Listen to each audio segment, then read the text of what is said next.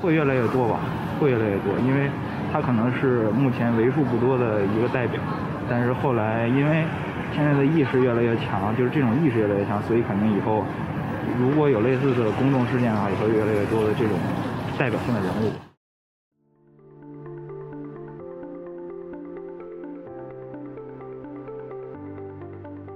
欢迎来到四零四档案馆，在这里，我们一起穿越中国数字高墙。二零二二年一月二十一日，距离李文亮医生的去世已经一千零七十九天。这位在武汉新冠疫情期间因为说出真话成为悲剧英雄的普通眼科医生，并没有被民众遗忘，为公共安全和健康充当吹哨人，成为他闪亮的墓志铭。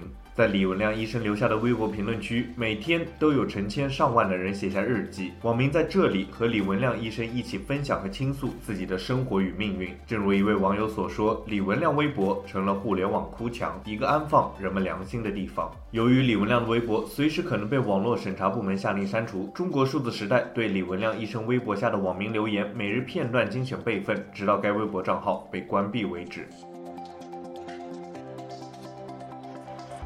新春佳节，团圆的日子，但同样也临近李医生逝世三周年。名为西西的网友说道：“放开后的第一个年，除夕团圆夜，我们还在牵挂着您。”名为 Maggie 刘的网友说道：“我们全家除了女儿，全部已经阳过了。这两天也和朋友聚餐了，感觉好久没有相聚。疫情会过去吗？愿你的家人安好。”名为老聂早点退休的网友说道：“李文亮医生，你在那边还好吗？我们这昨天下了雪，今天上班好冷。希望你下辈子投胎的话，到我家当一只小猫咪，我来好好照顾你，过一辈子舒服快乐的日子。”名为橘子饼的网友说道：“我又来陪你抽烟了，李医生。我爸白费刚走，就在你们中心医院，妈妈救过来了。两个老人在二十楼消化科住了三周，爸从进医院到走啥也没交代，缺氧人都糊涂了。”你记得帮我问一问。名为小蘑菇的网友说道：“李医生，刚才我妈给我打电话说，我们老家那边人，他们说不少人都走了，生命太脆弱。或许我应该想通。早上和妈妈吵架，哭着上班，同事安慰了我几句，感觉好些了。总之就是坚持着，咬着牙活下去。你那边好吗？新年了，希望你一切顺利。”名为夏雨海的网友说道。好想爸爸啊！他走了快一个月了，可是我和妈妈还是无法向前看。名为叶绿之素的网友说道：“兄弟，快过年了，大家越来越困难了，但是不能投降，不能倒下，生活还要继续。你家人不知道忙啥呢？希望一切都好吧，希望你的女儿健康吧，去那个有你名字长椅的地方读书。”名为雅诗克莱的网友说道：“我每天早上七点出门上班，晚上七点到家，没有一天可以休息。医院里走了很多老人，我眼看着这些老人打着呼吸机，越来越白的肺。”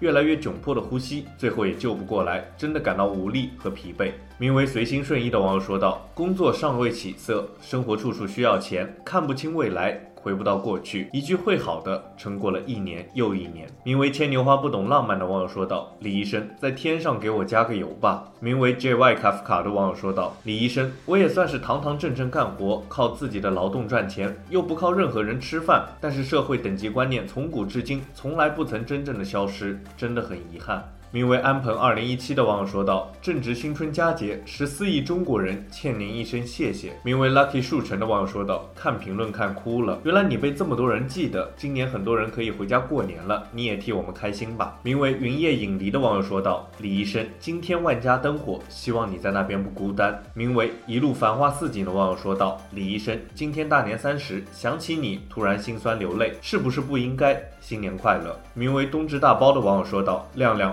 冯天瑜先生去世了，他曾为你的事情奔走过，请让我们记住他。”名为晚星 Keeper 的网友说道：“为众人抱薪者，虽已冻毙于风雪，薪火犹在。”其实，正如一位网友所说，这个评论区是英雄和凡人的纪念碑。这么说是因为英雄同样来自凡人，并因其平凡而伟大。英雄在这里接受凡人的怀念，也承载着凡人们的世界。